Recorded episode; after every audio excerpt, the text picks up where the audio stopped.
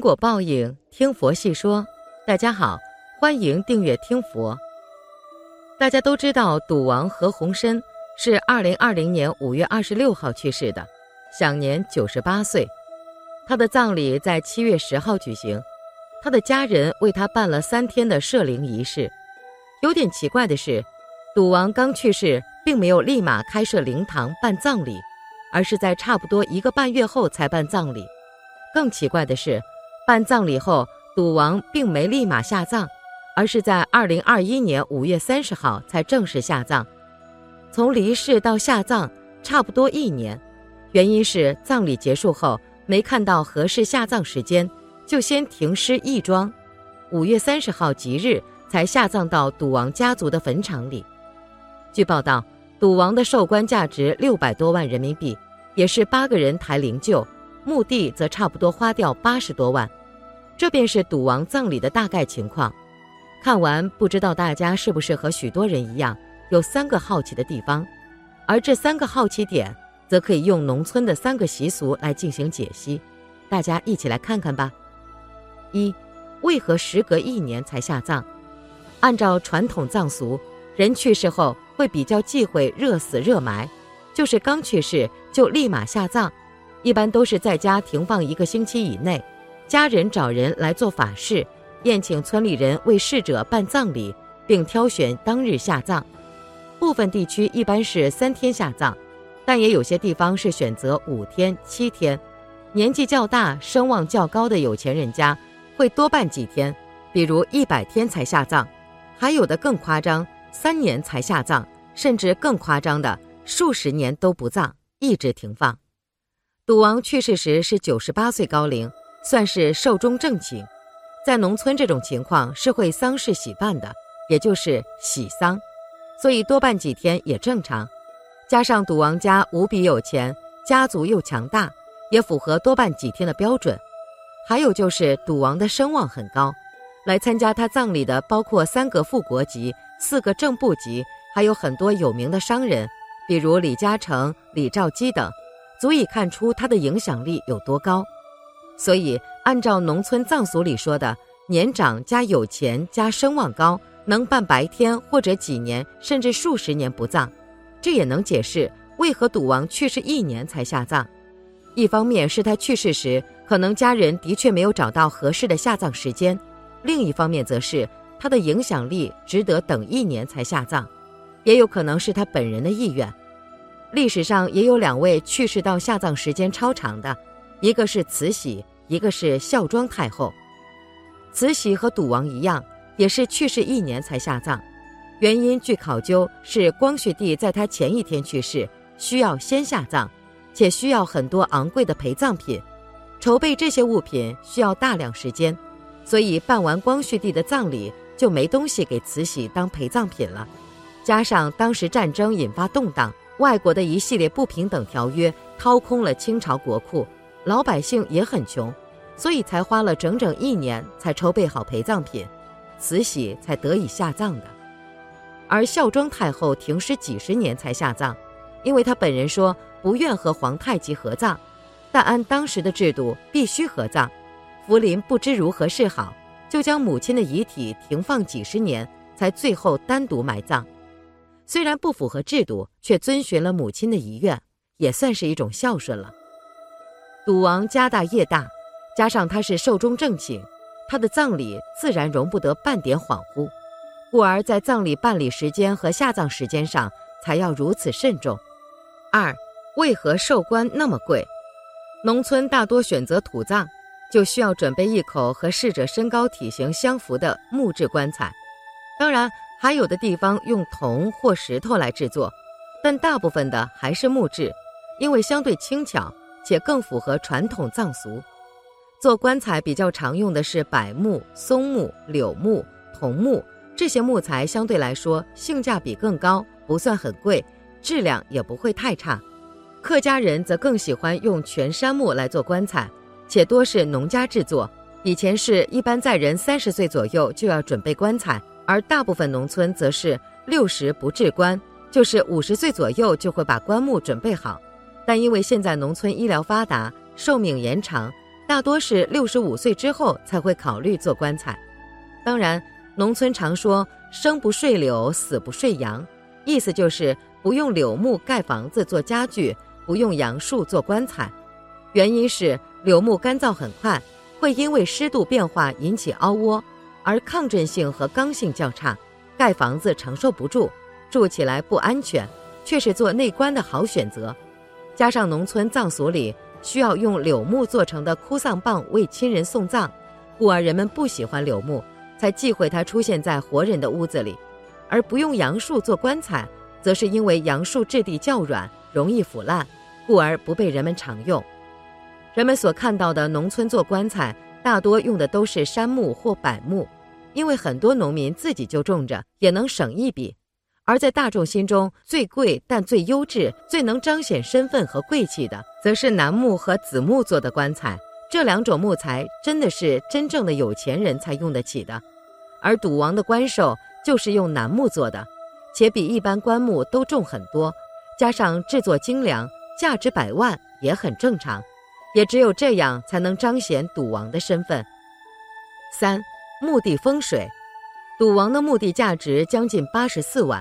具体面积不清楚，就寸土寸金的香港，地块本来就贵，加上赌王所在的招远墓地是当年同为家族创始人的何鸿燊与贺启东找专门人士看过的，因为墓地风水很好，所以成为何氏家族的家族墓地。就风水来说，也是决定墓地价格的一个因素。还有赌王墓地距离市区越近，价格也越高，周围环境也好，且交通方便。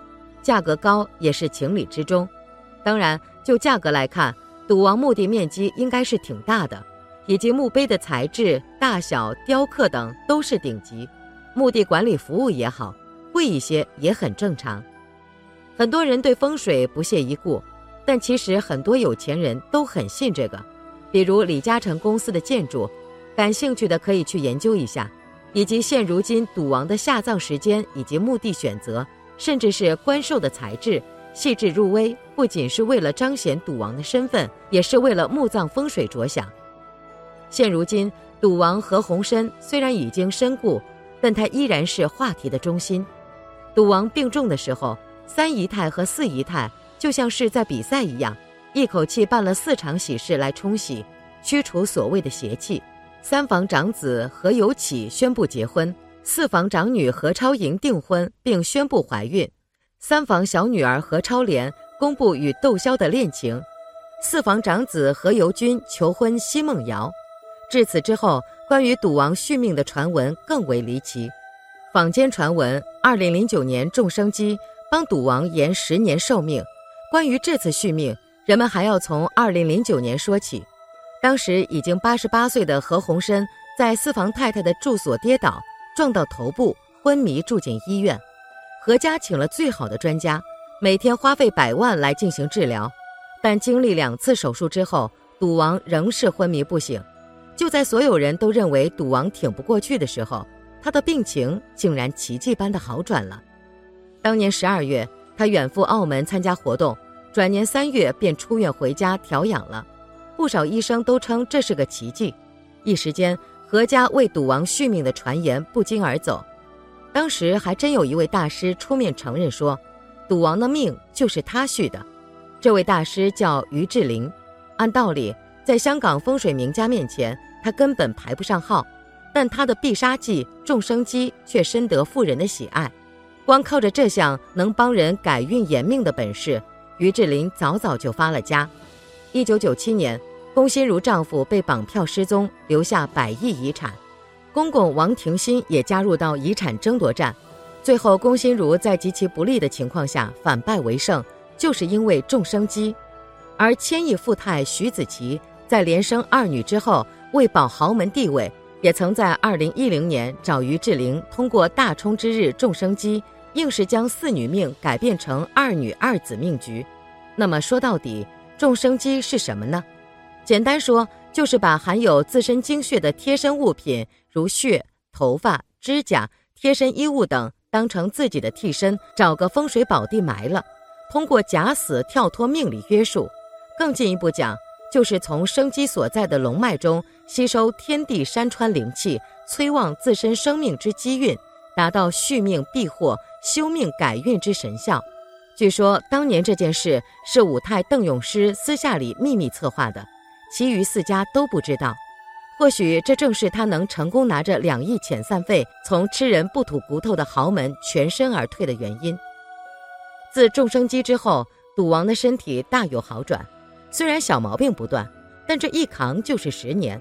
直到二零一九年初，赌王经历肾衰竭、中风、心脏停止跳动而再次入院，一度被传住进 ICU，生命垂危。同样是病危，这次有人又想到了于志林，甚至有记者跟着去采访。面对采访，于志林倒是坦然，他先说这回太突然了，没办法用众生机了。之后他又表示。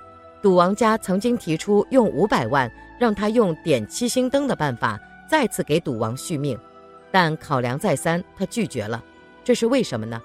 一方面他已经给赌王改过命，再改是要遭报应的；另一方面，半年之内他已经给别人点过灯了，不能再点了。而这位让于志玲点七星灯的人，就是 TVB 艺人于德成。去年八月，于德成踢足球时突然晕倒昏迷，被送往医院进行抢救。但抢救之后，于德成却一直没有苏醒。后来，于德成的妈妈找到了于志林，苦苦哀求，于志林才给点了七星灯续命。一个多月后，于德成不仅完全病愈，甚至还神采奕奕地出席了某商业活动，让人又惊又叹。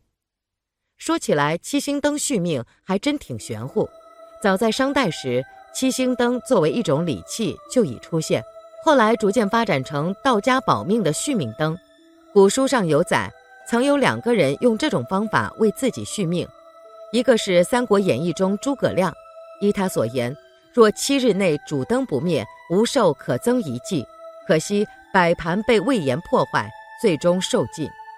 另一个是明朝军师刘伯温，号称小诸葛。